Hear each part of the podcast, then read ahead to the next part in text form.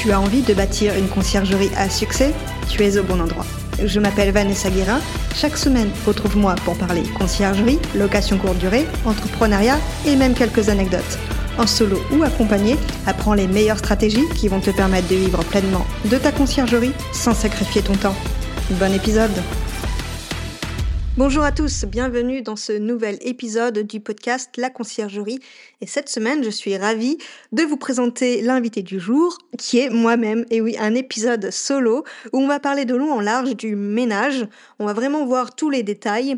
Mais avant de démarrer, j'ai décidé de structurer un peu cet épisode où on va parler d'abord des actualités que j'ai rencontrées dans la semaine sur le secteur de la location saisonnière et de la conciergerie. Et on va aussi, plutôt que de faire un épisode questions-réponses où euh, vous vous rappelez, je vous euh, proposais euh, de, de, me faire un vocal sur Instagram auquel j'allais intégrer au podcast et auquel je répondais. Et eh bien là, j'ai décidé d'en fait prendre une question par semaine euh, que quelqu'un m'a posée en vocal et d'y répondre directement. Ce sera plus simple. Et ensuite, on parlera du coup de, du sujet du jour qui est tout ce qui est ménage, que ce soit tarif ménage, que ce soit euh, comment trouver des aides ménagères, quel, euh, quel tarif les payer et comment choisir le tarif qu'on va afficher sur la plateforme. Donc on va voir tout ça.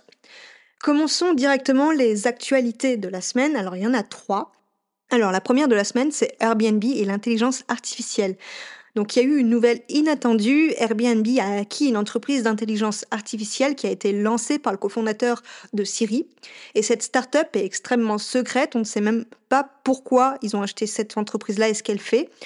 On sait juste que c'est la première acquisition d'Airbnb depuis 2019 et on peut imaginer que l'IA va bientôt être présente dans Airbnb. On ne sait pas trop dans quel, dans quel domaine. On sait juste qu'ils veulent développer une sorte de concierge de voyage qui personnalise les expériences pour les voyageurs. Donc voilà pour la première actualité.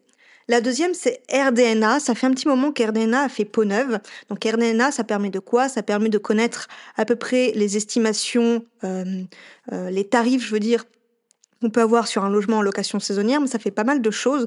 Je pourrais pas vous le présenter rapidement, mais euh, vous pourrez très bien aller sur le site et vous verrez comment c'est fait. Mais RDNA a fait peau neuve dans le sens où ils ont changé entièrement leur tarification et leur interface. Donc, si on était habitué à l'interface d'avant, on peut être un peu perdu.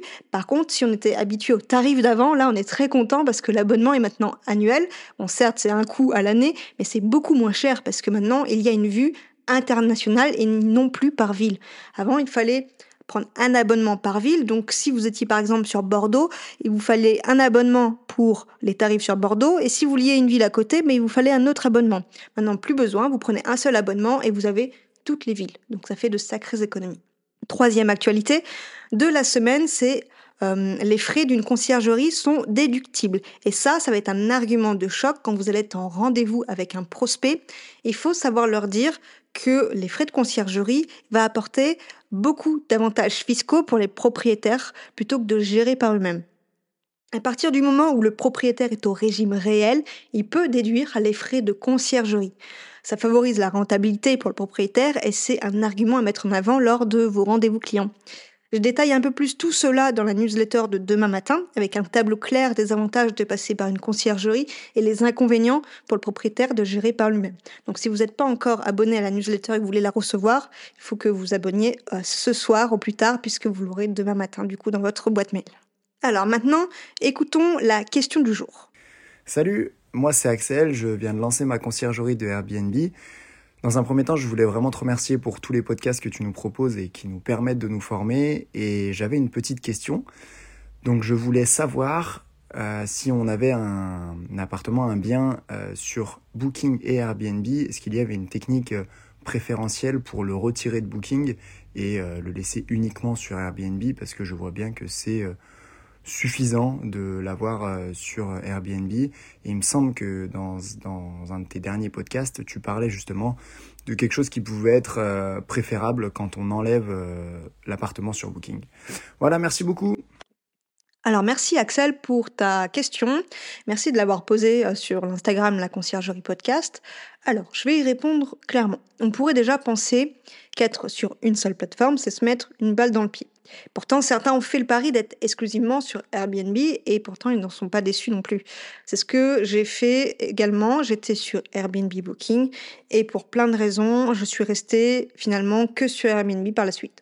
Alors, ce que j'ai fait, c'est pas j'ai fermé mes calendriers booking et j'ai attendu d'avoir des réservations sur Airbnb. Ça, ça fonctionne pas. Alors pourquoi, me diriez-vous, rester que sur une plateforme? On est quand même moins visible quand on est sur une plateforme. Eh bien non, détrompez-vous, ça c'est une fausse idée.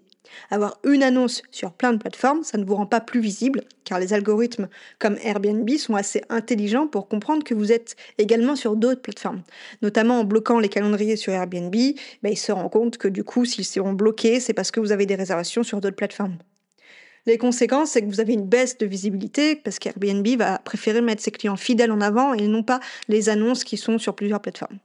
Pour cette raison que certains vont vous dire qu'ils ont plus de réservations sur Booking que sur Airbnb, qu'ils ne peuvent plus s'en passer.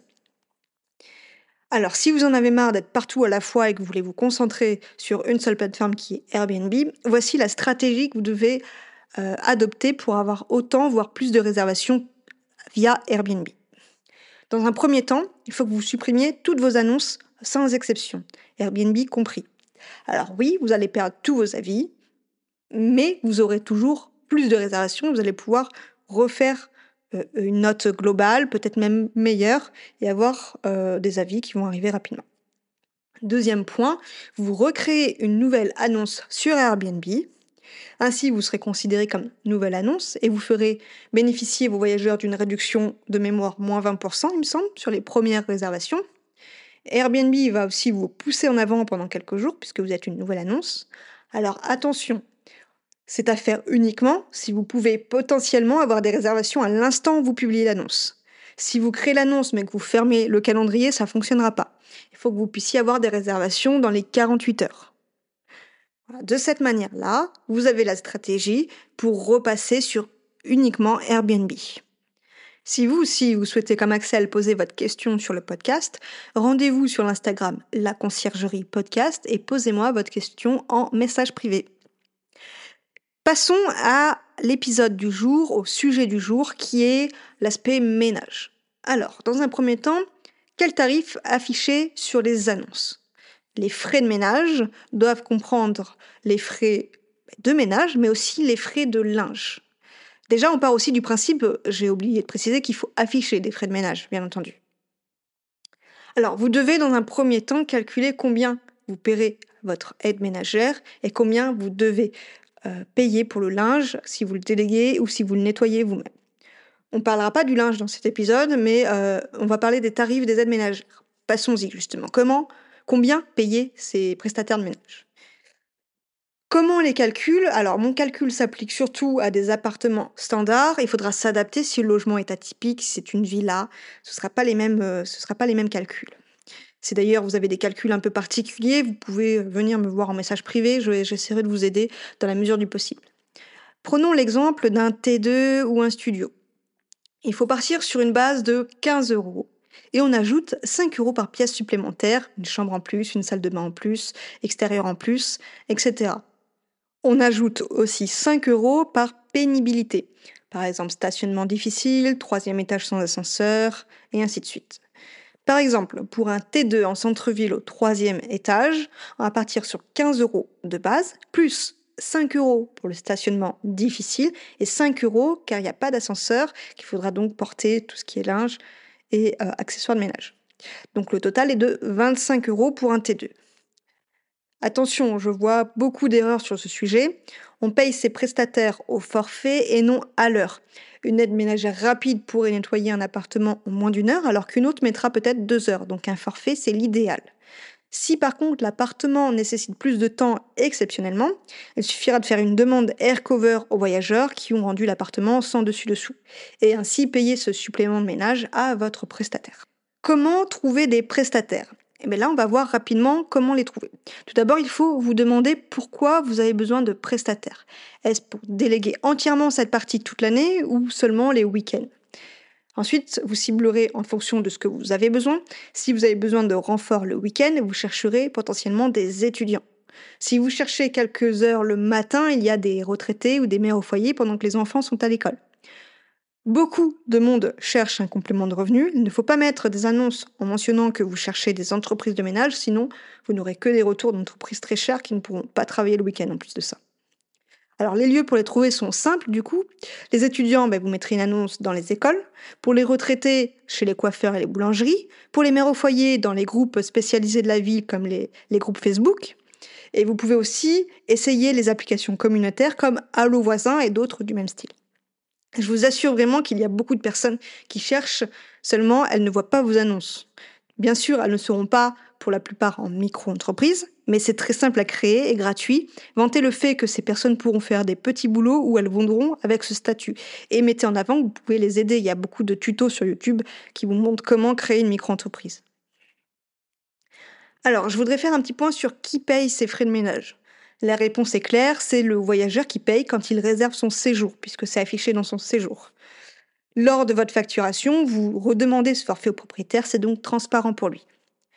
Mettez aussi en avant pour le voyageur qu'il paie des frais de ménage, ça ne veut pas dire qu'il doit laisser l'appartement euh, retourner.